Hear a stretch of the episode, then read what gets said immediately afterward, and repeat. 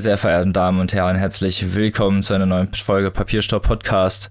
Das Rockkonzert unter dem Podcast mit den Rockstars unter den Podcast-Herren. Sex, Drugs und Rock'n'Roll sind uns nicht fremd.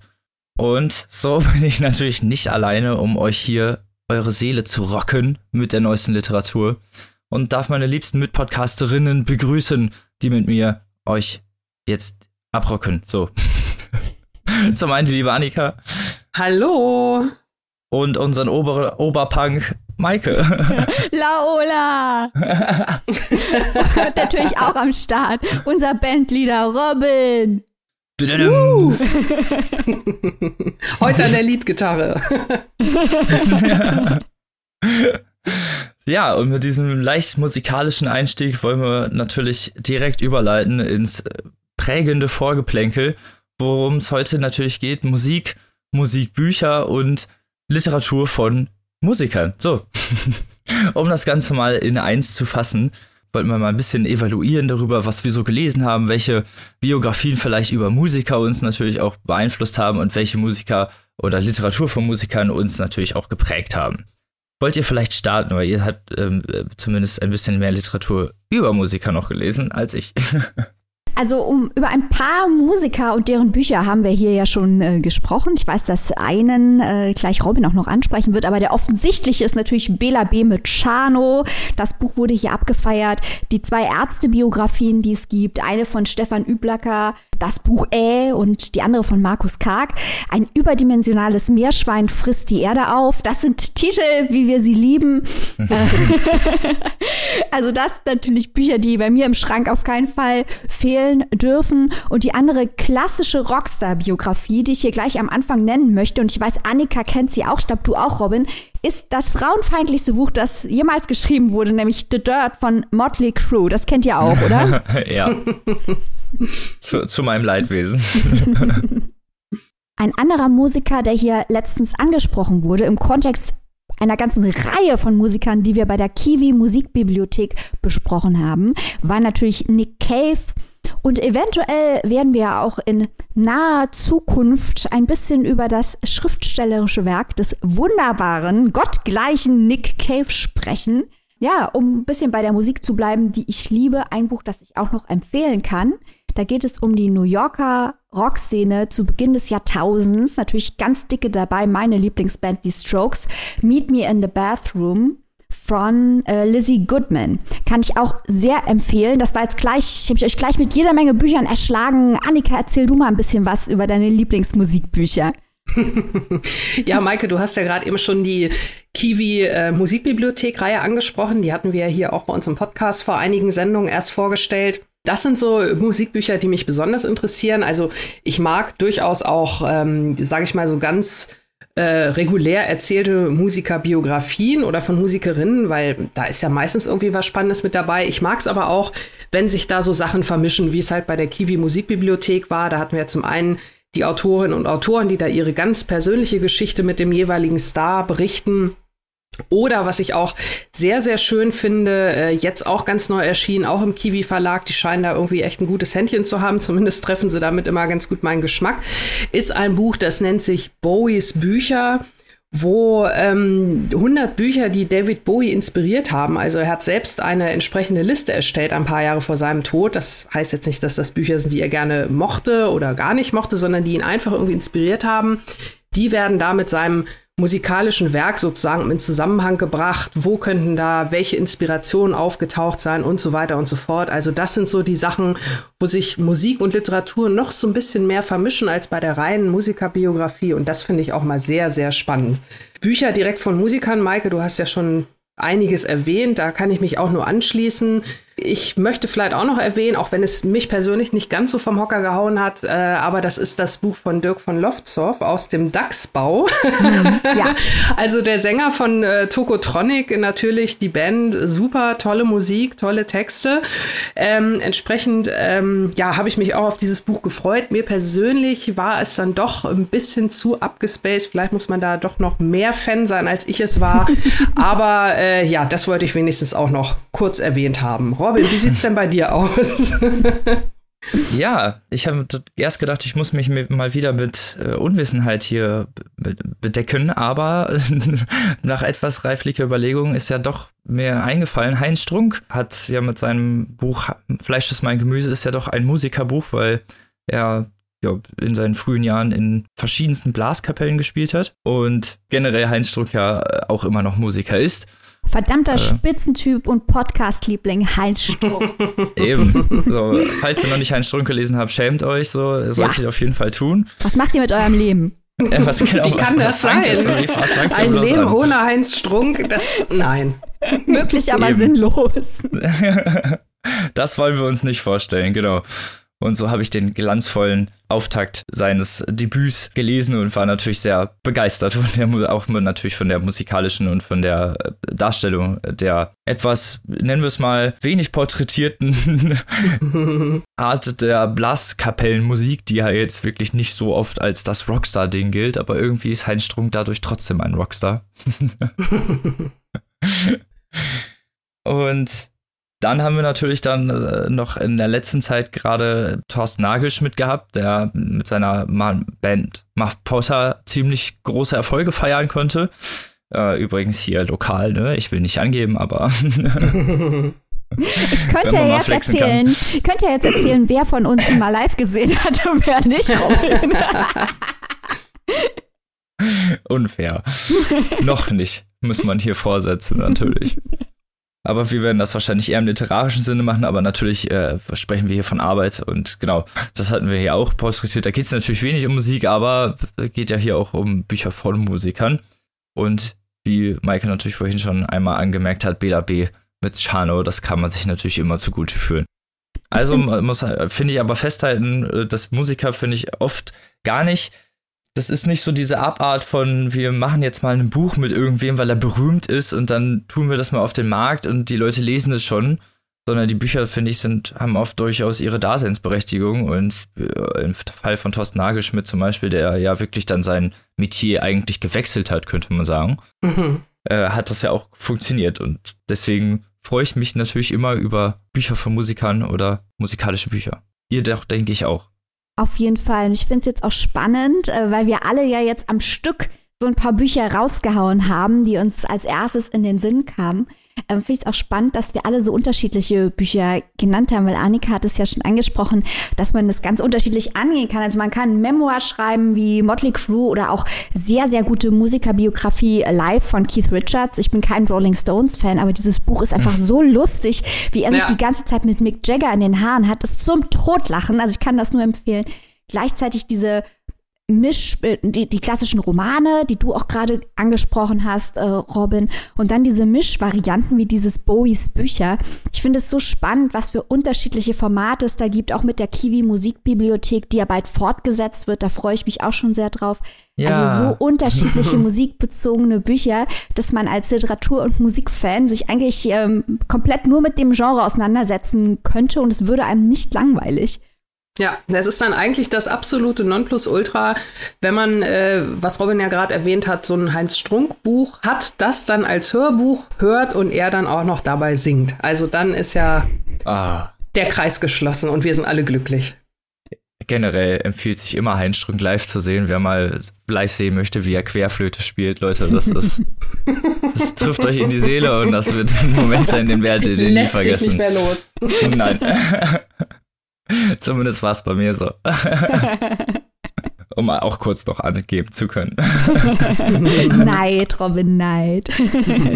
Aber ich denke, wir sollten auf jeden Fall in Zukunft mal eine ganze Folge musikalischen Büchern widmen, äh, denn wir haben da, glaube ich, viel zu erzählen, international und auch national. Wir haben noch gar nicht angesprochen, T.S. Uhlmann und sein Buch, äh, das ja. leider von der Beurteilung her äh, dem von Dirk von Lofzow nicht ganz unähnlich ist, Annika. Sven Regener könnte man natürlich auch noch mal erwähnen. Ja, ganz ne? hervorragend. Ne? Seine Lehmann, äh, ich glaube, vier Teile hat es mittlerweile, der, die Lehmann-Saga. Ja, ja, genau. Ganz toll.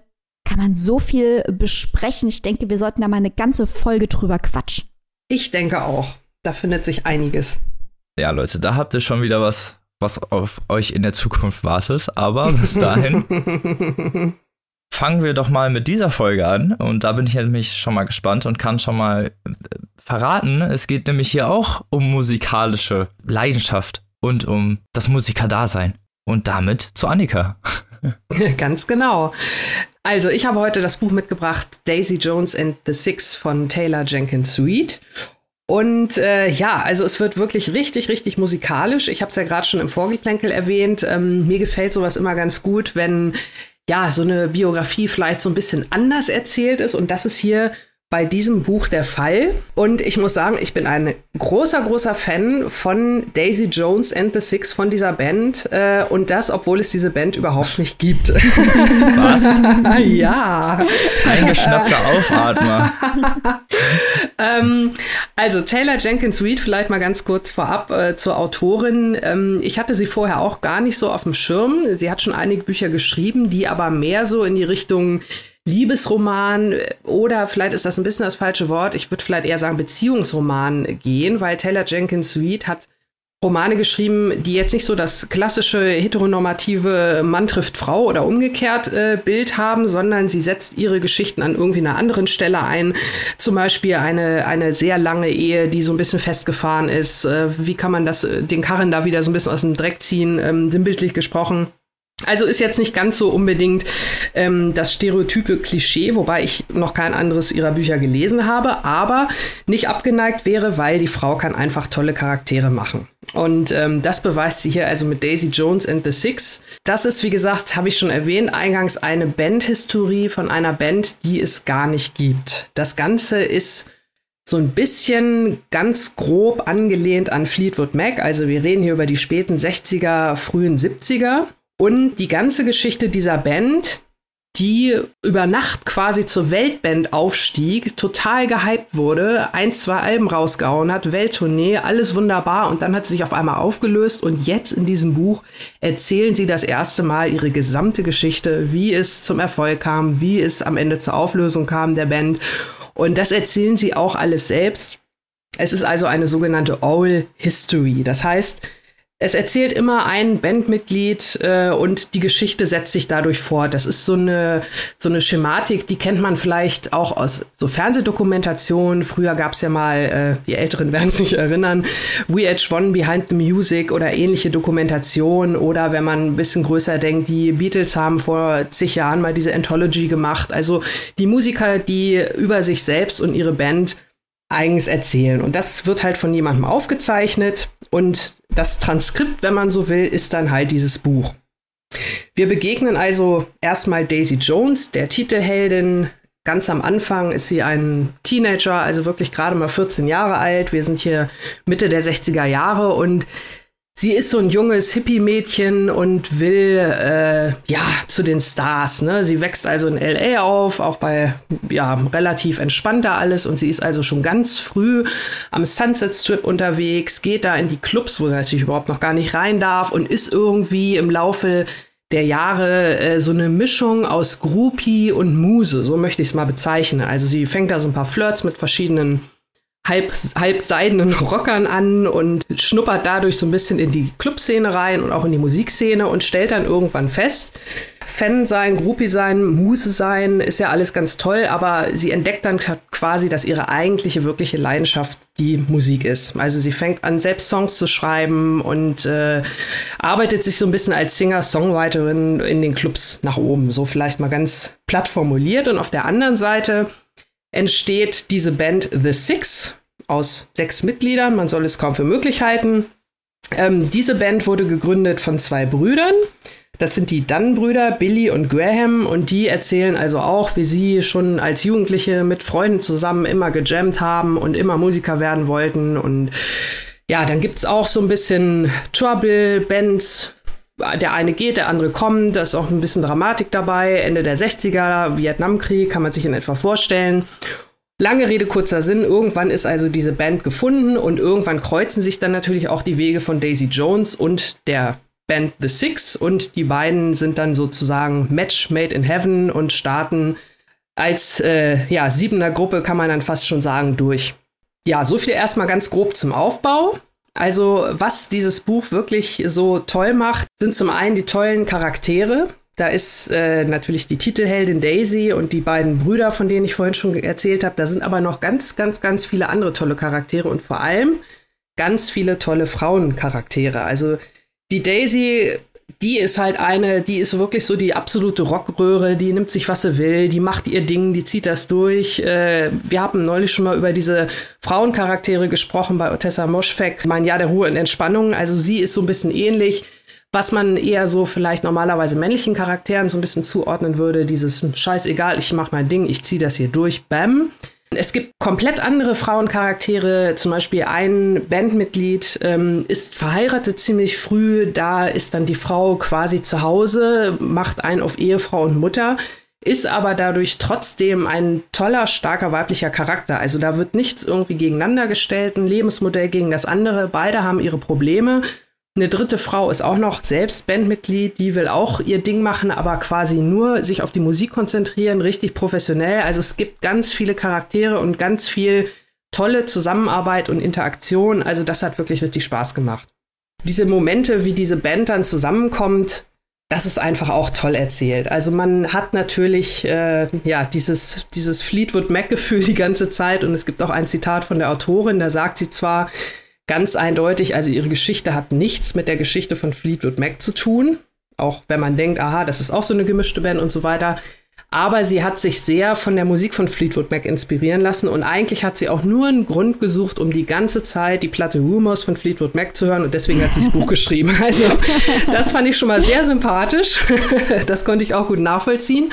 Und ähm, die Musik spielt also auch im Buch wirklich eine richtig, richtig große Rolle. Also wir erkriegen, wie in so einer richtig guten Dokumentation, hatte ich ja schon eingangs erwähnt, wir kriegen das alles erklärt. Wie ist der Songwriting-Prozess? Auch mit diesen verschiedenen Charakteren in der Band. Jeder will ja irgendwie sein Ding auch so ein bisschen machen. Kann man sich vorstellen, bei sieben Leuten, wo vielleicht zwei, die Sängerin und der Leadgitarrist, immer so ein bisschen im Vordergrund stehen. Vielleicht gibt's da in der, in Anführungszeichen, zweiten Reihe ein bisschen Spannung ja, wie wird so ein Album aufgenommen? Das Covershooting von einem einen Album ist ein Riesenthema wegen des Motivs in dem Buch, ohne äh, zu spoilern.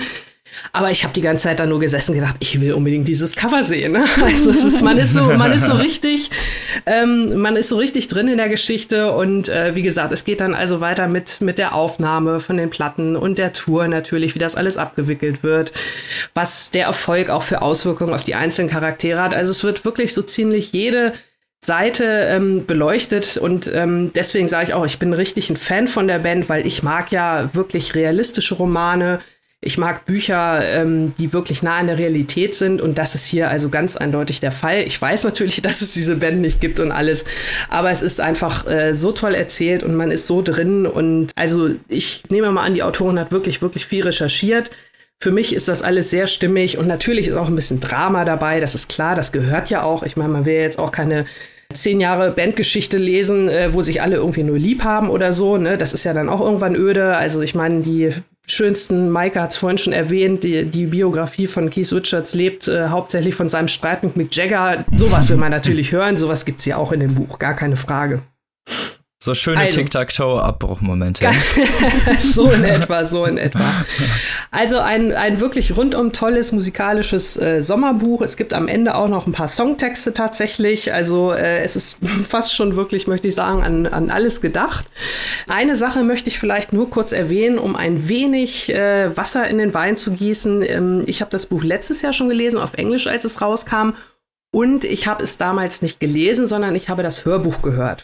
Also ich habe es ja gerade schon erzählt, das ist eine Oral History und ähm, die haben der englische, der amerikanische Originalverlag hat also wirklich ein richtig tolles Hörspiel davon gemacht. Mit äh, jede Rolle hat halt eine eigene Stimme. Jennifer Beal von Flashdance war dabei mit ihrer tollen rauchigen Stimme, hat die Daisy Jones gesprochen und auch noch so ein paar andere Leute, die man kennt. Also das war wirklich toll, das hat richtig, richtig Spaß gemacht und ähm, das ist natürlich ein Buch, das ist dafür gemacht, das als Hörbuch zu hören. Nun ist es auf Deutsch erschienen, Anfang Juni, allerdings bisher nur im Hardcover und im E-Book, was natürlich auch toll ist. Aber ich möchte also hier dann gerne mal an den Verlag oder an die Hörbuchhersteller appellieren, ähm, weil auf Französisch gibt es das nämlich auch schon als Hörbuch. Also mhm. bitte macht auch gerne eine tolle deutsche Version davon, weil ich glaube, das ist ein Buch, was noch mal richtig von der Hörproduktion einfach lebt. Muss man, muss man einfach mal so sagen. Also, ich habe es ja jetzt auf Deutsch auch hier als Buch gelesen. Es hat mir natürlich auch gut gefallen, aber ich war ja, wenn man so will, schon vorbelastet von dem Hörbuch. ähm, aber ihr wisst jetzt äh, in etwa, wie der Aufbau ist. Und ähm, wenn ihr also Interesse an sowas habt, äh, Musik und Bandgeschichte mit ein bisschen Drama und mit auch irgendwie ganz viel 70er-Jahre-Feeling und also wirklich ein Buch, das richtig, richtig Spaß macht, dann seid ihr hier mit Daisy Jones auf jeden Fall an der richtigen Adresse und richtig gut bedient. Ah, das klingt richtig toll. Richtig Glamour und ja, genau. richtig guter 70er Jahre Glamrock, ja. so wie man das mag. Ja, ich das bin macht jetzt auch, richtig Spaß. Ich bin jetzt auch total erschlagen. Möchte am liebsten aufstehen und sofort dieses Buch kaufen. Das klingt ähm, wirklich, wirklich großartig. Ähm, aber du hast eben angesprochen, diesen Oral History Aspekt. Das hatten mhm. wir eingangs doch gar nicht besprochen, dass das ja ähm, Meet Me in the Bathroom, das, das Buch, das ich genannt habe, ist auch eine Oral History, also wo Leute gefragt werden, die da äh, wurden, die dabei waren bei den Ereignissen ähm, und dann die Geschichte konstruiert wird aus deren Aussagen, die sich unter Umständen auch widersprechen können. Äh, mhm. Wie doll wurde denn dieser Interviewcharakter in den Text eingearbeitet oder wurde das ein bisschen geglättet, um es mehr zum Roman zu machen? Eher letzteres, würde ich sagen. Also ähm, die, die äh, Zitate sind unterschiedlich. Also es ist auch kein, kein Frage-Antwort-Ding. Also es sind quasi nur Antworten. Also es wird wirklich nur erzählt. Aber ähm, die Sachen, die du gerade erwähnt hast, dass eine Szene mal von zwei verschiedenen Charakteren anders gesehen wird, das kommt hier natürlich auch vor. Mhm. Also äh, wir haben da durchaus, äh, wenn gerade wenn diese Punkte sind, ähm, wo es dann mal so interne Streitigkeiten gibt, ne, was weiß ich, wer ist jetzt auf dem Album, Albumcover größer zu sehen als, als der andere oder so, ne, oder wie erlebt Person XYZ die Situation, dann wird das auch aus verschiedenen Blickwinkeln erzählt und man sieht dann natürlich auch, aha, wo die sind die Spannungen und wie kommt das zustande. Es ist schon, äh, es wird sehr viel durch die Sprache transportiert, aber es wird gut transportiert. Also ich habe beim Hören nicht einmal irgendwie das Gefühl gehabt, dass ich, dass ich da irgendwie durcheinander komme. Und wen würdest du dir als deutsche Hörbuchsprecher wünschen? da habe ich mir ehrlich gesagt noch keine Gedanken gemacht, aber ähm, wir haben so viele tolle Sprecherinnen und Sprecher, ob das jetzt reine Hörbuchsprecher oder Synchronsprecherinnen sind oder wie auch immer. Also da, also wie gesagt, für Daisy Jones sicherlich, das muss schon so eine markante Stimme sein, ein bisschen was, äh, ne, also ein bisschen was Tiefes, Rauchiges.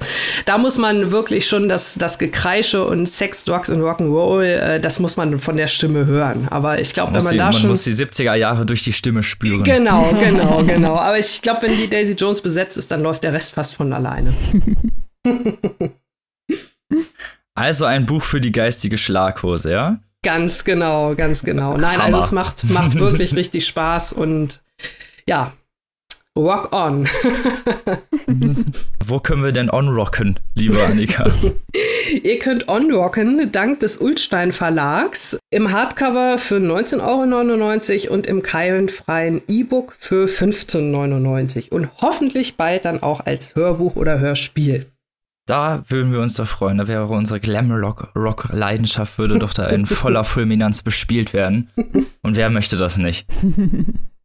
Von starken Frauencharakteren in der musikalischen Branche der 70er Jahre zu starken Frauencharakteren in Belgien der 90er. Und zwar zu meinem Buch.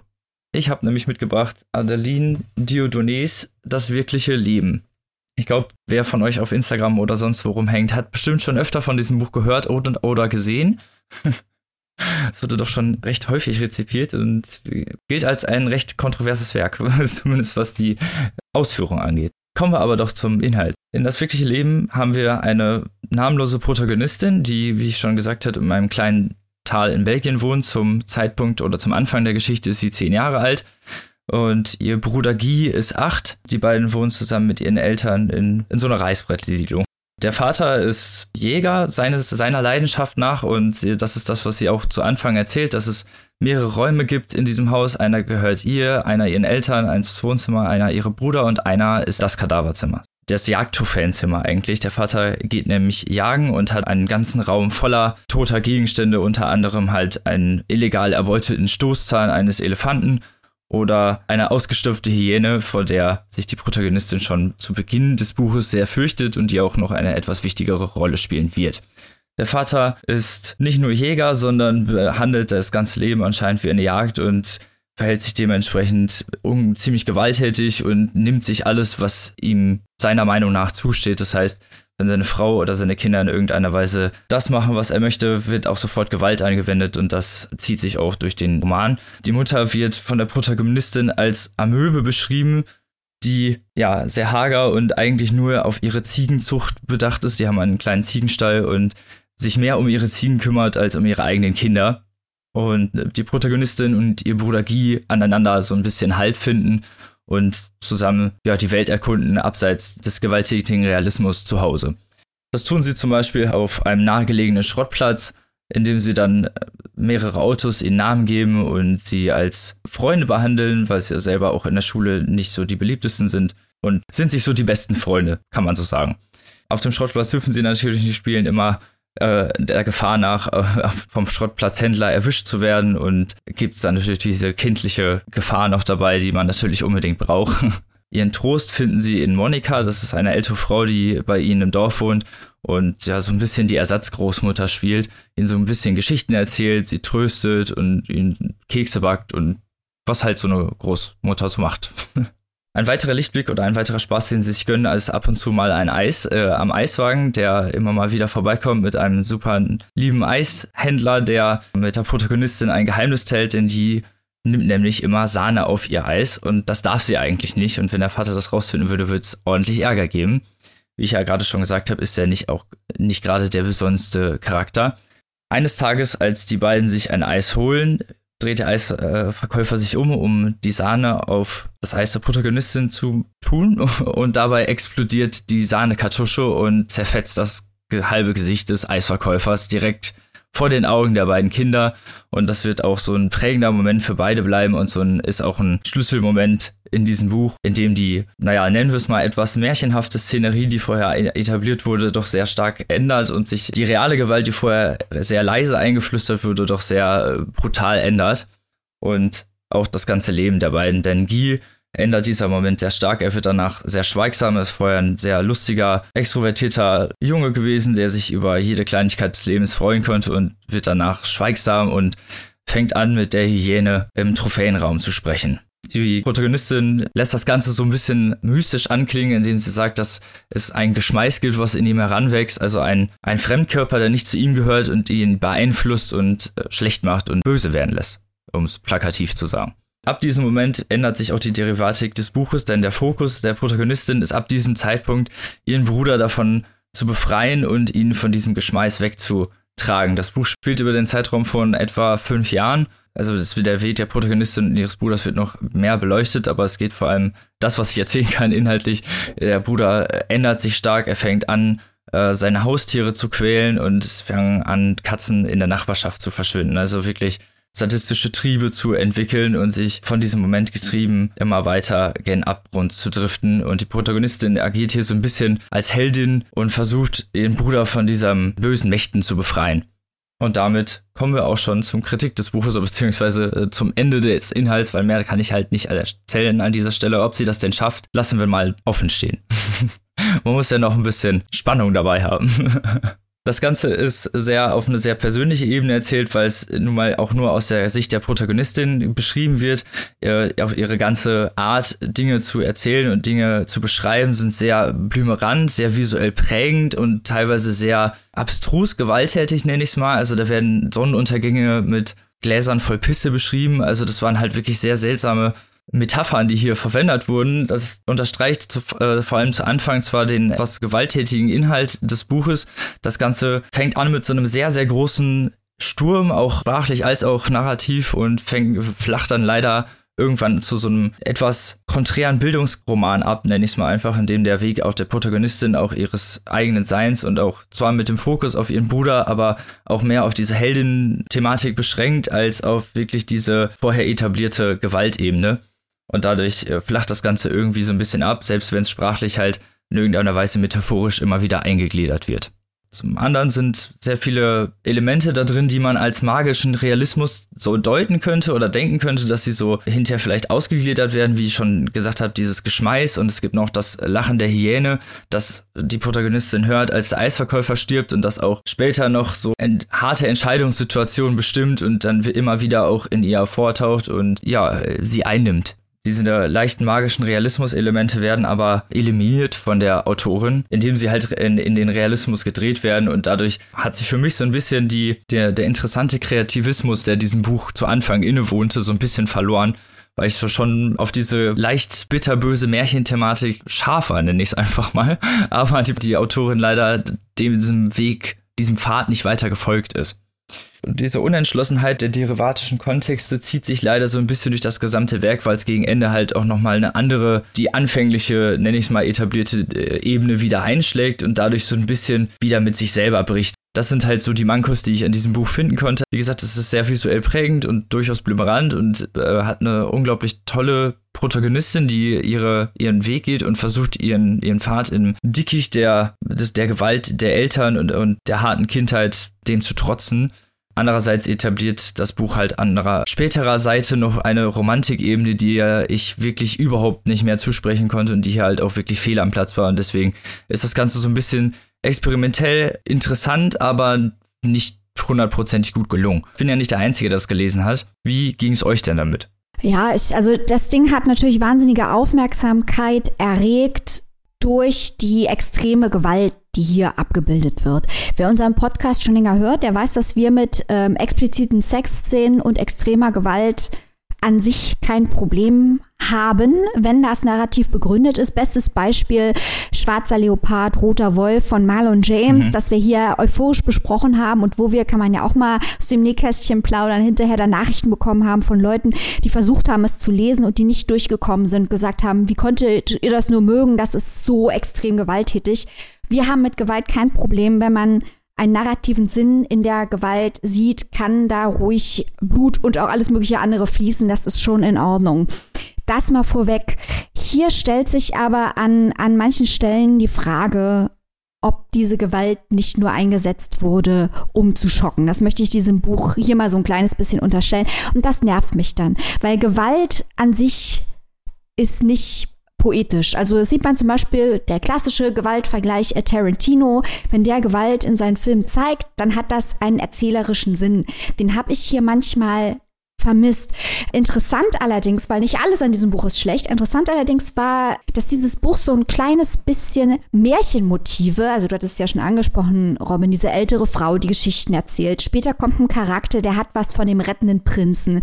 Dann die dunklen Wälder, in denen sich die Kinder immer wieder aufhalten. Der Vater ist ein Jäger die Mutter, die sich mehr um Ziegen kümmert als um die Kinder und die vernachlässigt. So, das sind, ne? Ja, also das sind Märchenmotive, ganz, ganz viel, die auch sehr bewusst mhm. mit diesen ganz trashigen Horrorelementen konterkariert werden. Und das schafft schon manchmal interessante psychologische Bilder, weil das ist ein Stück weit natürlich ein psychologischer Roman über ein junges Mädchen, das extreme Gewalt erfährt in der Familie und sich mental Auswege sucht, versucht sich wegzudenken, versucht verschiedene Methoden einzusetzen, um zu fliehen, in die Fantasie zu fliehen, durch Bildung zu fliehen. Äh, das alles spielt hier eine Rolle. Da entstehen also teilweise schon ganz interessante Kippbilder, aber an vielen Stellen war es mir auch einfach zu sehr in your face. Also für, ich hatte mhm. so ein, für mich war das hier so ein bisschen äh, ein zweischneidiges Schwert. Das kann ich voll verstehen. Also gerade was du ansprichst, diese infantile Eskapismus und diese Märchencharakteristik, die waren ja interessant, aber sie werden halt irgendwie im Dickicht so ihrer eigenen, des, des, eigenen Fokus, der sich immer wieder seltsamerweise ändert, irgendwie gehen die halt irgendwie unter. Das ist halt das Problem. Ja, also der Fokus hat mich nicht so sehr gestört, muss ich jetzt sagen, aber mir war das ganze Ding ein kleines bisschen zu wenig subtil und nuanciert. Das Ding hat die ganze Zeit auf auf die Kacke gehauen und am Ende hat man das Buch zugeklappt und hat gedacht, was das jetzt wirklich wert. Ähm, ich fand es aber interessant im Kontext, ich halte jetzt gleich die Klappe, weil Annika hat es auch gelesen, dann möchte ich auch noch was sagen.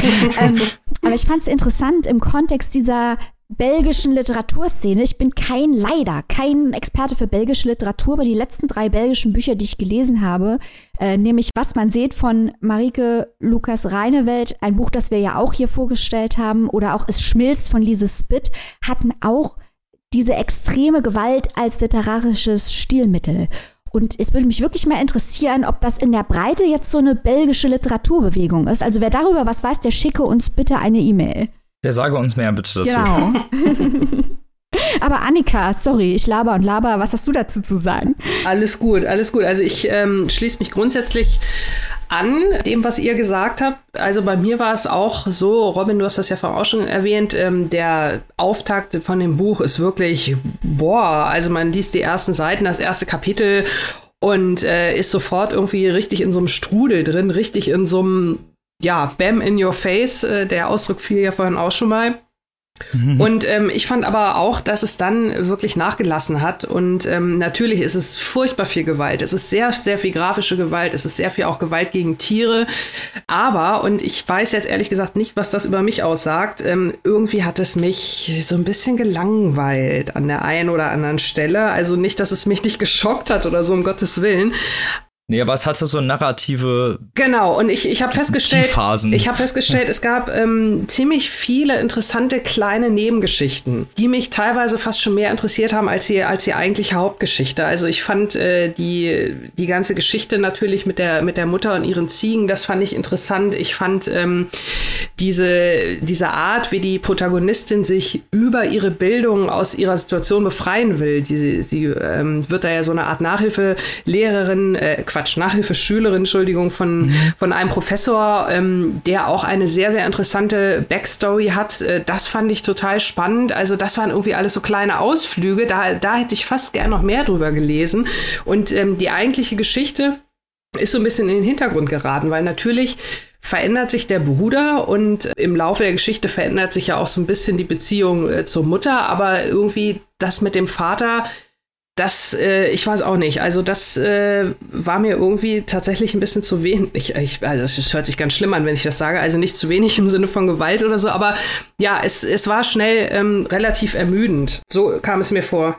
Hm, es sind so ein bisschen Abziehbilder, die hier benutzt werden ja. auch, ne? Also gerade beim mhm. Vater, auch bei der, bei der narrativen Fokus, es wird dann halt immer genau so viel narrativ erzählt, dass es gerade so als Kontrollpunkt dienen kann, ja. woran sich der Lehrer festhalten kann, aber es die ist, die, dient nicht wirklich dem narrativen Vorankommen, sondern wirklich eigentlich nur dem, der Bedingung, genau. um überhaupt noch weitermachen zu können. So, da habt ihr vollkommen recht. Ganz und diese genau. Abziehbilder brechen auch erst auf, wenn man von der Familie weggeht, also oder beziehungsweise zumindest auch von den Eltern vor allem weggeht. Hm. Ähm, gerade wie du es schon erwähnt hast, diese Nebenstories, die da immer wieder etabliert werden, genau, gerade die versprühen eigentlich erst einen wirklichen kreativen Fokus. Ich weiß nicht, ob das so ein, ob das gewollt ist, aber es ist äh, als Leser nicht unbedingt toll, hm.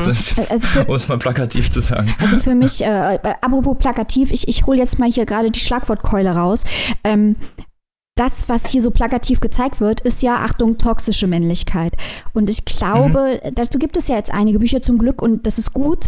Nur dadurch, dass es hier so ein kleines bisschen holzschnittartig gezeigt wird, denkt man sich, das kenne ich ja alles schon. Das habe ich ja alles schon gelesen. Ja, du willst mit mir über toxische Männlichkeit sprechen. Kannst du das nicht ein bisschen nuancierter tun? Deswegen fand ich halt auch, und das war für mich auch der eigentliche Fokus, nicht, dass ähm, der Vater ein Gewalttäter ist und der Bruder ihn sich zum Vorbild nimmt. Und das war für mich nicht die eigentliche Geschichte. Für mich war eigentlich das Interessante, wie das Mädchen versucht, dieser Situation zu entfliehen. Das war für mich die eigentlich interessante Geschichte mhm. hier.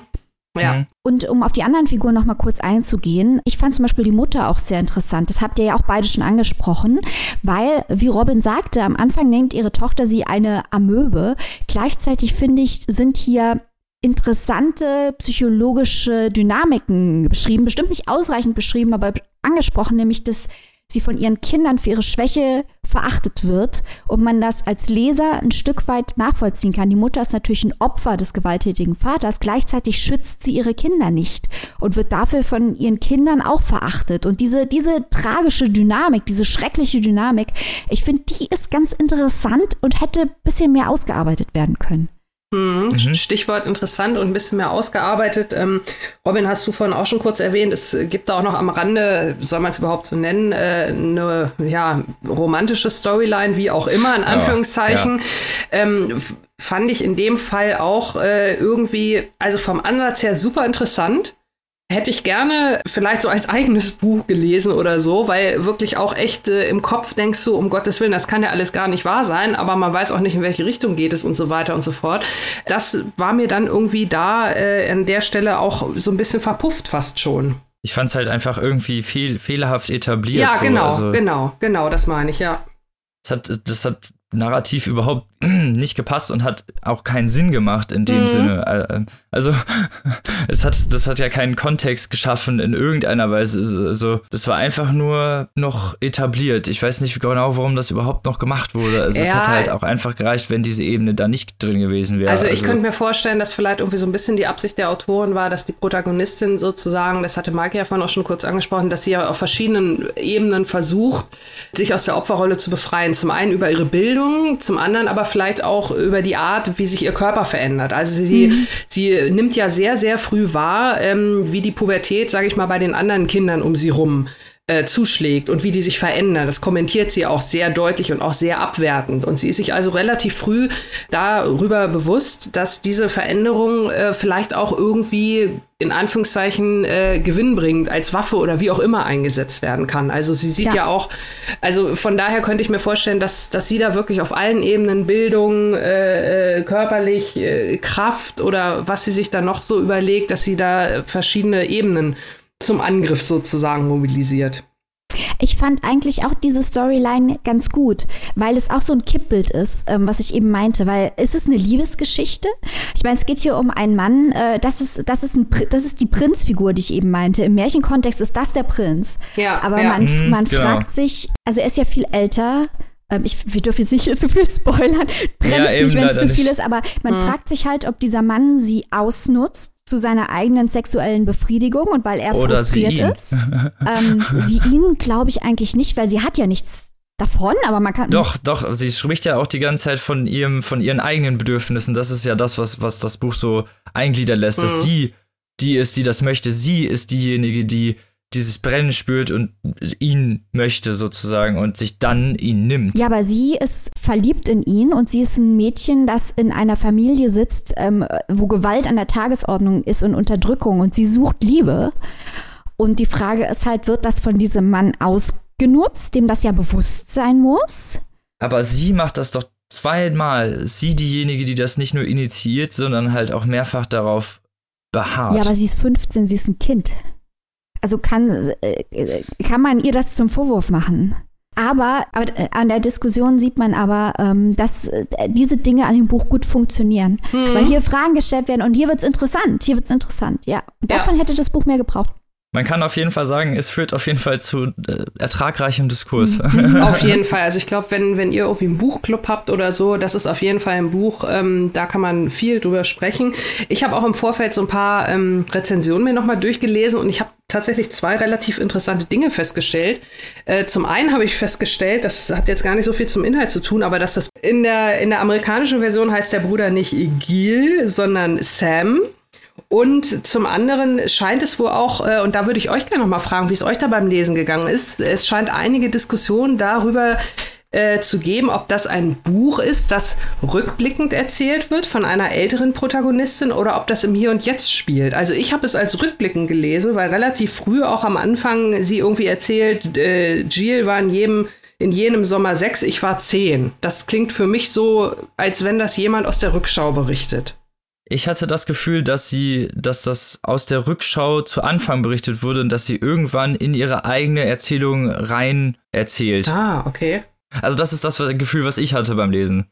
Weil zu Anfang so noch ein bisschen retrospektiver als, aber als dann hm. dieser, ich glaube, ab diesem, vielleicht ab dem Fokus von dem Eismann oder so ungefähr. Hm. Weil einige haben sich, haben sich wohl äh, an der Sprache gestört, nicht aus den Gründen, die wir jetzt genannt haben. Also das ist halt ja, teilweise halt ziemlich äh, staccato-mäßig erzählt ist, so möchte ich es vielleicht mal nennen, sondern dass es wohl auch nicht die Stimme einer 10, 12, 14, 16-Jährigen wäre. Ähm, ich muss sagen, ich bin da immer sehr äh, sensibel, was sowas angeht, äh, wenn, wenn so eine Stimme nicht ganz zu dem Alter passt. Aber hier fand ich es eigentlich tatsächlich äh, recht stimmig, wenn man sich mal vorstellt, was dieses Mädchen nun alles irgendwie durchmacht und äh, ja, Floskelalarme, wie schnell sie erwachsen werden muss. Ja, genau, genau, ja.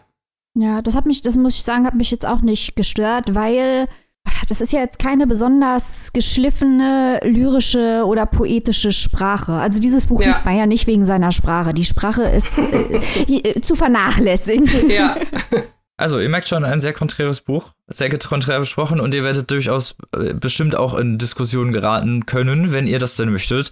Das könnt ihr tun beim DTV Verlag im Hardcover zu erwerben für 18 Euro und in der keimfreien E-Book-Version für 14,99 Euro. Mit 240 Seiten ist man da auch relativ schnell durch, also ist jetzt nicht was, wo ihr jetzt wochenlang dran hängt. Ich glaube, ich habe es an einem Tag durchgelesen, also ist machbar. Und durchaus interessant einfach zu lesen. Vielleicht nicht perfekt, aber naja, manchmal ist das so. Und damit, ah, jetzt freue ich mich. Jetzt freue ich mich. ableiten zu können. Kommen wir zum letzten, aber für mich zumindest interessantesten Werk dieser Folge. Aber mehr verrate ich jetzt nicht. Ah. ich habe heute die riesen, riesen, riesen, riesen, riesengroße Freude, über das neue, das heißt neu, das neu ins Deutsche übersetzte Buch von Sayaka Murata zu sprechen. Dieses Buch heißt Das Seidenraupenzimmer und die Übersetzerin heißt Ursula Gräfe.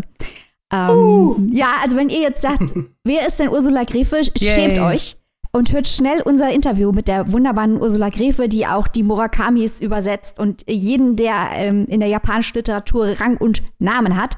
Unter anderem. Wir haben nur Liebe für Ursula übrig. Richtig. Ursula, auch eine Heldin dieses Podcasts. Und auch sie liebt Sayaka Murata und sagt, dass es eine der radikalsten Stimmen der jungen japanischen Literatur ist. Und dass dies eins der radikalsten Bücher ist, die sie jemals gelesen hat. Also wenn ich jetzt keine Fallhöhe etabliert habe, weiß ich auch nicht weiter. Euch da draußen wird Sayaka Murata bestimmt ein Begriff sein, wegen ihres Buches Die Ladenhüterin, äh, mit dem sie international große Wellen äh, geschlagen hat. Ein ganz fantastisches Buch. Und mit Das Seidenraupenzimmer hat sie es geschafft, sich selbst zu überbieten. Worum geht es im Seidenraupenzimmer? Wir treffen hier eine Protagonistin, Natsuki. Ähm, jetzt haut mich nicht, weil das Natsuki geschrieben wird. Ursula hat mich darüber informiert, man spricht das Natsuki aus. Also keine bösen Nachrichten bitte. Yatsuki, Natsuki also, ähm, wird, auch sie wird in ihrer Familie als junges Mädchen äh, vernachlässigt von ihren Eltern. Sie wird äh, psychisch und physisch missbraucht, nicht in dem Ausmaß, wie das bei Adeline Dieudonné der Fall ist, aber auch hier haben wir es mit einem jungen Mädchen zu tun, das hier allerdings vor allem in eine Gesellschaft als Baustein eingepasst werden soll. So zumindest wird es erlebt von Natsuki, dass sie quasi zurechtgebogen werden soll um als Bestandteil der japanischen Gesellschaft, und das ist hier das Schlüsselwort, zu funktionieren. Schon jetzt ahnen wir, das wird Natsuki nicht mit sich machen lassen. Sie verliebt sich als junges Mädchen in ihren Cousin Yu. Die beiden treffen sich immer in den Ferien, weil da nämlich die Familie zusammenkommt im alten Bauernhaus der Großeltern. Und in diesem alten Bauernhaus gibt es das Seidenraupenzimmer. Das ist also ein Zimmer, in dem früher Seidenraupen ihren Job verrichtet haben. Ähm, es ist jetzt allerdings nicht mehr von Seidenraupen genutzt. Es wird aber später noch wichtig. Nun ereignet sich in einem dieser Urlaube, wo die beiden zusammen sind, etwas, das ich hier nicht ausführen möchte wegen Spoiler-Alarm. Jedenfalls werden die beiden von den Erwachsenen getrennt und sehen sich ganz lange nicht wieder. Sie treffen sich wieder in ihren 30ern. Natsuki ist jetzt verheiratet mit Tomo Obi. Die beiden haben eigentlich nur geheiratet, weil sie sich den Fragen ihrer Familien entziehen wollten. Weil beide fühlen sich durch die japanische Gesellschaft unterdrückt. Also die möchten nicht die Arbeitsbienen im Büro sein, die funktionieren im großen Unternehmen. Und sie möchten auch eigentlich nicht heiraten und sie möchten auch keine Kinder haben und äh, zur Reproduktion dieser Gesellschaft beitragen. Sie möchten sich verweigern. Und als sich nun Natsuki und Yu wieder treffen, beschließen sie gemeinsam mit Tomoobi, also dem Ehemann von Natsuki, ihren Kindheitstraum der oppressiven japanischen Gesellschaft zu entfliehen in die Tat umzusetzen. Und alle drei reisen zurück in dieses Bauernhaus, in das Seidenraupenzimmer. Und ich kann aus Spoilergründen wiederum jetzt hier nicht ausführen, was dort passiert, aber ich kann euch garantieren, es ist unfassbar krass aber nicht auf die Art und Weise, dass man sagt, ja, du willst mich schocken, hör auf damit, sondern wirklich mit, ne, mit alle Metaphern, die hier angewendet haben, weil auch das hier ist stark metaphorisch und wandert von einer realistischen Erzählung in eine komplett surreale Erzählung. Also am Ende merkt man, das kann nicht mehr die Wahrheit sein, was hier passiert ist, besteht, die Geschichte wird zur blanken Metapher und ist auf eine fantastische Art und Weise umgesetzt. Während ich aber die Details hier nicht verraten will, Gebe ich allerdings ein paar Tipps. Ich sagte ja eben schon, das Seidenraupenzimmer ist ein Zimmer, wo früher die Seidenraupen gearbeitet haben, das jetzt leer ist. In diesem Seidenraupenzimmer sind jetzt die drei. Und das ist ja eine Art der Industrieruine. Da waren früher diese Tiere, die ja auch als Raupen für die Transformation zum Schmetterling stehen. Und diese drei Menschen kommen aus der japanischen Gesellschaft in dieses Zimmer. Und auch mit ihnen wird eine Transformation stattfinden in dieser Industrieruine, die ja quasi für das Versagen wirtschaftlicher Strukturen steht, also auch die Arbeit, die sie ablehnen. Ähm, in dieser Industrieruine findet diese Transformation statt. Es geht hier also um Misogynie, Rebellion, Inzest, Mord. Äh, Habe ich jetzt schon zu viel gesagt? Wahrscheinlich ja. ja, also, aber das ist wirklich fantastisch gemacht. Und was ich ähm, auf keinen Fall vergessen möchte, zu erwähnen ist am Anfang, und das hat mich bei dieser Geschichte so beeindruckt. Am Anfang hat man volles Mitgefühl mit Natsuki und Yu und denkt, oh je, die armen Kinder, warum werden die so schrecklich behandelt von ihren Familien? Und am Ende ist man völlig schockiert weil ihre Art der Flucht aus der Gesellschaft auch Horrorelemente bekommt und ganz grauenhaft wird. Und das ist das eigentlich Starke an diesem Roman, weil dieser Roman verweigert sich, da gibt uns keine Antworten.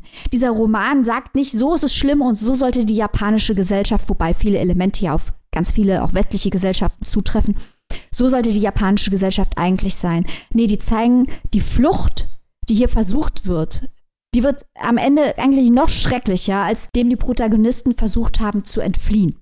Also ganz viele Ambivalenzen, ganz viele Bilder, da passiert wahnsinnig viel, die Sprache ist ganz fantastisch. Dieses Buch ist ein absoluter Hammer, den man auf gar keinen Fall verpassen darf. Auch für Fans von Hankangs psychologischen Überlegungen oder von Rü Murakamis Edeltrash, den wir hier ja auch immer feiern, ist das hier genau das Richtige, ein Anti-Bildungsroman Deluxe. Äh, falls ihr es noch nicht gemerkt habt, das hat mir ganz gut gefallen, das Buch. Hat es dir gefallen, Maike? Endlich bisschen, kann ich das Annika, auch kleines fragen. ja.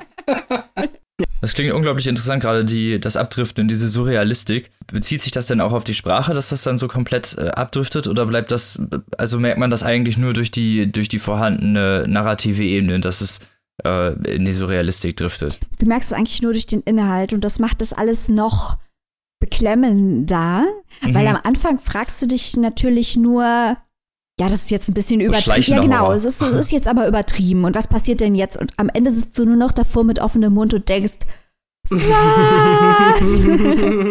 also dadurch, dass quasi der Ton komplett der gleiche bleibt, ist der Schrecken am Ende umso größer. Zumal ja Murata ihre Leser bewusst erstmal auf die Seite der Protagonisten zieht, um ihnen dann komplett den Boden unter den Füßen wegzuziehen.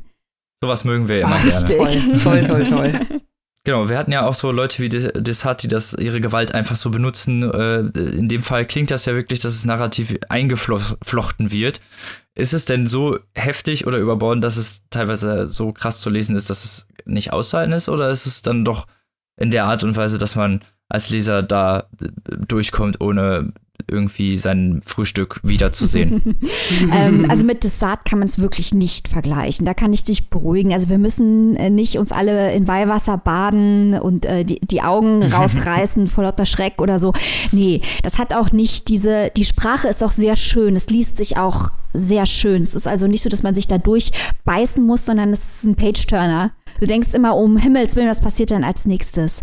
Ähm, und auch ähm, sogar Dieudonné, also hat ja eine, eine viel schlechtere Sprache, um es mal ganz direkt zu sagen. Ähm, dieses mhm. Grafische schleicht sich hier auch langsam rein. Und die einzige Szene, von der ich wirklich sagen würde, dass sie fast nicht auszuhalten ist, wenn du sie liest, ist die allerletzte. Aber die allerletzte ist da, da ist das ja in Ordnung. Ja, ja. Also das steigert sich auch. Und das Bild, das hier gewählt wird, also welche Art der Gewalt gezeigt wird, ist auch so stark metaphorisch, dass einem nicht entgehen kann, ähm, was uns die Autorin damit sagen will, also dass ausgerechnet diese Art der Gewalt hier ausgeübt wird, ist sehr aussagekräftig und das ist halt dann auch, dann kann ich auch Gewalt genau wie bei Marlon James, dann habe ich damit auch kein Problem, wenn ich merke, ähm, das wird hier als Metapher eingesetzt, um irgendwas auszusagen, um über die Gesellschaft, über die Figuren, über unsere Zeit, über die Geschichte mhm. selbst. Und das ist hier der Fall. Also hier ist, wird keinerlei Gewalt gezeigt, die sich nicht durch die Geschichte und das, was die Autorin aussagen möchte, erklären lässt. Und deswegen hatte ich hier mit der Gewalt auch gar kein Problem. Ja, das ist ja immer ein schmaler Grad, ne? Mhm. So zwischen dem, zwischen dem sinnlosen, in Anführungsstrichen, Gewalt benutzen, um effektheischerisch irgendwie die Leser bei der Stange zu halten und dem gesellschaftskritischen Gewaltkontext, der halt wirklich auch eine griffige ja, Präsenz hat. Ich glaube, was hier wichtig ist, vielleicht noch um das besser zu erklären, ist zu sagen, dass natürlich Natsuki und auch die, die anderen äh, Beine, so Tomo, Obi und Yu, durch das, was sie in ihrer Sozialisierung erlebt haben, also dass sie angepasst werden sollten an die Gesellschaft und dass auch ihnen gegenüber Gewalt ausgeübt wurde, eine Form der Depersonalisation entwickelt haben. Dass sie sich selbst ein Stück weit fremd sind und dass ihnen auch die Gesellschaft in einem ganz extremen Maße fremd ist. Und häufig weißt du dann auch nicht, welche Wahrnehmung Wahrnehmungen, die hier gezeigt werden, durch diese Depersonalisation überhaupt zustande kommen. Die Wahrnehmung ist ja komplett verschoben. Das macht die Geschichte aber umso besser, aber das zeigt natürlich auch das Metaphorische äh, der Gewalt. Klingt super interessant. Ich finde das auch sehr, sehr spannend und ich muss sagen, einiges von dem, was du gerade gesagt hast, Maike, erinnert mich auch an die Ladenhüterin, ähm, das andere Werk von äh, Murata, das hatte ich auch gelesen und da war natürlich der Gewaltaspekt stand da nicht so im Vordergrund, aber da ging es ja auch um Außenseiter, die eben nicht der gesellschaftlichen Norm entsprechen und dann, wie gesagt, nicht mit Gewalt, sondern auf ihre eigene Art und Weise damit umgehen, indem sie sozusagen für sich eine ganz neue Rolle in der Gesellschaft finden. Inwiefern kann man denn diese Bücher noch miteinander vergleichen? Ich habe sehr viel von der Ladenhüterin hier wirklich drin wiedergefunden, Annika. Weil bei der Ladenhüterin ist ja das Interessante, ähm, und ich hoffe, das wird auch bei diesem Buch so sein, dass Leute das sehr unterschiedlich gelesen haben, weil da geht es ja, um das ganz kurz zusammenzufassen, äh, um eine Frau, die in einem Convenience Store arbeitet, ähm, in einem Konbini in Tokio und die dann komplett aufgeht und keine Kinder möchte und keinen Liebhaber möchte und keine Ehe möchte und keine Freunde möchte. Sie möchte nur in ihrem Konbini arbeiten, ihre Ruhe haben und wird deswegen von der Gesellschaft geächtet, weil das als als nicht normal angesehen wird. Und als Leser fragt man sich halt die ganze Zeit, ist die Gesellschaft das Problem oder ist sie das Problem, ist sie wirklich nicht normal? Und das macht Murata ganz genial, ähm, zu fragen, was bedeutet eigentlich Individualität in der Postmoderne? Und hierum mhm. geht es genau auch um diese Frage nach der Individualität, weil du hast halt Natsuki, Yu und Tomo-Obi, die eine komplett andere Vorstellung vom Leben haben also Tomo Obi zum Beispiel hat schon siebenmal seinen Job gekündigt, einfach weil er keinen Bock hat zu arbeiten und sagt sich, wieso mhm. zwingt mich die Gesellschaft? Die haben eine komplett andere Vorstellung vom Leben und dadurch, dass die Geschichte sich dann auch so entwickelt, ist, fragt man sich als Leser halt auch die ganze Zeit, äh, äh was ist kranker, die Protagonisten oder die Gesellschaften, auf welcher Seite stehe ich und wo ist der Ausweg? Und das ist so genial gemacht, weil es halt einfach nicht nur eine Seite oder einen Aspekt in Frage stellt, sondern alles in Frage stellt, sowohl die Gesellschaft als auch den Individualismus. Und das finde ich ganz besonders. Mhm. Ja, das finde ich spannend, weil also das fand ich in die Ladenhüterin schon sehr, sehr spannend und das hätte ich gerne auch noch weiter, weiter gesehen und, und fortgesetzt gesehen oder noch ein bisschen extremer gesehen. Das scheint mir jetzt beim Seidenraupenzimmer der Fall zu sein. Ich hätte es ja auch gerne gelesen, aber das hat ja leider nicht so richtig geklappt bei uns. Nein. Nein um das vielleicht mal hier, so ja, um das vielleicht mal hier kurz aufzurollen. Wir haben natürlich hier als Podcast keinerlei Anspruch auf äh, Rezensionsexemplare oder irgendwas. Überhaupt gar nicht. Nur wenn wir halt früh die Sachen in der Sendung haben wollen, wie jetzt, äh, brauchen wir Rezensionsexemplare, weil ich weiß, Robin, du hast versucht, das Buch in drei Läden zu kaufen, aber das gibt es einfach noch nicht. Wir nehmen sonntags äh, auf. Äh, nee. Genau, ähm, und Montag kommt es erst raus. Also ja. wir wollen ja am Puls der Zeit sein, so wie ihr uns kennt. Und das geht halt nur, wenn wir die Sachen auch vorher bekommen. Wie gesagt, wir haben da keinen Anspruch drauf. Aber um es halt dann in, im Kader der Sendung vernünftig eingliedern zu können, ist es manchmal doch vonnöten. Ja, und äh, ihr beiden habt auf Nachfrage kein Rezensionsexemplar bekommen und das Rezensionsexemplar, das schriftliche, das mir zugesagt wurde, ich hatte nur eine äh, E-Book-Version, ähm, das ist einfach nicht geschickt worden. Und das ist natürlich äh, ist nicht die erste Erfahrung, die wir in der Richtung bei diesem Verlag machen und das ist sehr unangenehm. Sehr schade. Ja. Mhm. Genau. Mhm. Wir würden nämlich gerne, wirklich gerne Diskurs darüber führen, wenn wir, wenn der Verlag uns lassen würde. Weil, äh, wie man vielleicht bei das wirkliche Leben gemerkt hat, ist es äh, durchaus ein bisschen fruchtbarer in der Diskussionspraktik, wenn wir alle das Buch haben und gelesen haben. Oder wenn halt können. halt einfach gesagt wird, ihr kriegt das nicht, das ist deren gutes Recht und das ist auch okay, aber Natürlich, das ist halt eine genau. Information, genau. die man uns dann auch äh, geben sollte. Es wäre schön, ein bisschen Kommunikation. Ja. aber wir wollen hier nicht über den Verlag heulen. Annika, willst du vielleicht noch ein kleines bisschen was zur Ladenhüterin sagen? ja, sehr gern. Also die Ladenhüterin, ähm, Maike, du hast es ja vorhin schon erzählt, in, sie in ihrer kleinen äh, Welt von diesem 24 Stunden geöffneten Supermarkt, wo also wirklich alles ein gewisses Schema hat und ähm, diese Frau genau in dieses Schema reinpasst. Also die ganzen Aufgaben, die ähm, mit so einem mit so einem Laden kommen, die Ware wieder auffüllen, die Regale auffüllen, die neuen Sonderangebote der jeweiligen Woche oder des jeweiligen Tages entsprechend platzieren und so weiter und so fort. Für viele Leute, die da arbeiten, ist das halt oh, ätzend öde. Für sie ist das genau ihr Schema, das sie abarbeitet. Und ähm, das Lustige ist ja daran, dass sie mit diesem Schema in das ganz große Schema, Maike, das hast du vorhin auch schon erwähnt, ne? eine Frau äh, muss dann aber irgendwann auch mal heiraten und Kinder kriegen und so weiter und so fort, da passt sie halt gar nicht rein. Also sie macht ihr eigenes Schema, ihre eigene kleine Welt und ich fand diese kleine Welt in diesem Laden, ja, das war schon so ein bisschen was Besonderes. Und deswegen, das, Maike, alles, was du jetzt von dem Seitenraupenzimmer erzählt hast, also ich glaube, ich werde diesem Buch doch noch nachjagen. Ich lasse mich davon jetzt nicht abschrecken. äh, ich glaube, das ist, äh, das klingt so wirklich wie die Ladenhüterin, äh, ja, 2.0 will ich nicht sagen, aber halt nochmal eine Schrippe draufgelegt. Und ähm, ich bin auch jetzt schon gerade gespannt, wie das wohl enden mag, wenn du sagst, das äh, letzte Kapitel hat es nochmal so richtig in sich. Also ich habe ja. ich hab Bock drauf. also ich auch und wir werden uns hier sicherlich nicht abbringen lassen davon. Nein, ne? nein, nein. Also ich, ich kann nur noch mal wiederholen, also selbst Ursula Refe sagte, das wäre mit das krasseste, was es so gibt. Und Na dann. Äh, äh, ich habe auch äh, geschaut, es gibt noch nicht viele Reviews, zum Beispiel auf Goodreads und so weiter. Äh, aber die Leute sind schwer verstört und ich war es auch. Und das ist natürlich ein Qualitätssiegel. ja, ja, ja. Ja, definitiv. Also Leute, kauft euch das Buch. Gerade am Montag erschienen erst. Für wie viel kann man das denn machen, liebe Maike? Also, das Seidenraupenzimmer von Sayaka Murata wurde übersetzt von Ursula Grefe, hat 256 schockierende Seiten und kostet 20 Euro im Hardcover und 14,99 als keimfreies E-Book. Also Leute, geht los, holt euch das. Seid genauso schockiert wie wir. Aber wir hoffen, dass euch natürlich insgesamt die Folge gefallen hat. Wir hatten ja jetzt drei eigentlich durchaus zu empfehlende Bücher. Da, einige mehr als andere, aber ne, wollen ja jetzt hier nicht mit Maß. Ist schon messen. eine gute Ausbeute. ja. Genau. So, ich glaube, für jeden sollte was dabei sein. Und bevor wir euch in die Woche entlasten, in die Pause, gibt es natürlich noch einen kleinen Ausblick auf nächste Woche. Mit drei kurzen Worten. Maike, möchtest du anfangen? Okay, dann sag ich Südafrika, Comedy, Verbrechen. Hm. Und du, Annika? Ich sage Fernreise, autoritär und Vater-Tochter-Gespann. Mhm. Und Robin, was hast du für uns? Ich sage Amerika, Rassismus und Familienporträt. Das klingt ja wieder am, nach am Puls der Zeit. Da müssen die Leute ja schon wieder einschalten, weil es so toll ist. Gibt's ja Echt? gar nicht. Verdammt. Mensch. also Leute, schaltet nächste Woche wieder ein wenn es wieder heißt, die Rockstars der Podcast-Landschaft zeigen euch, was ihr genau. lesen müsst. Nächste Woche gibt es die Zugabe sozusagen. Genau. Wenn ihr laut genug brüllt, kommen wir wieder raus hinterm Vorhang.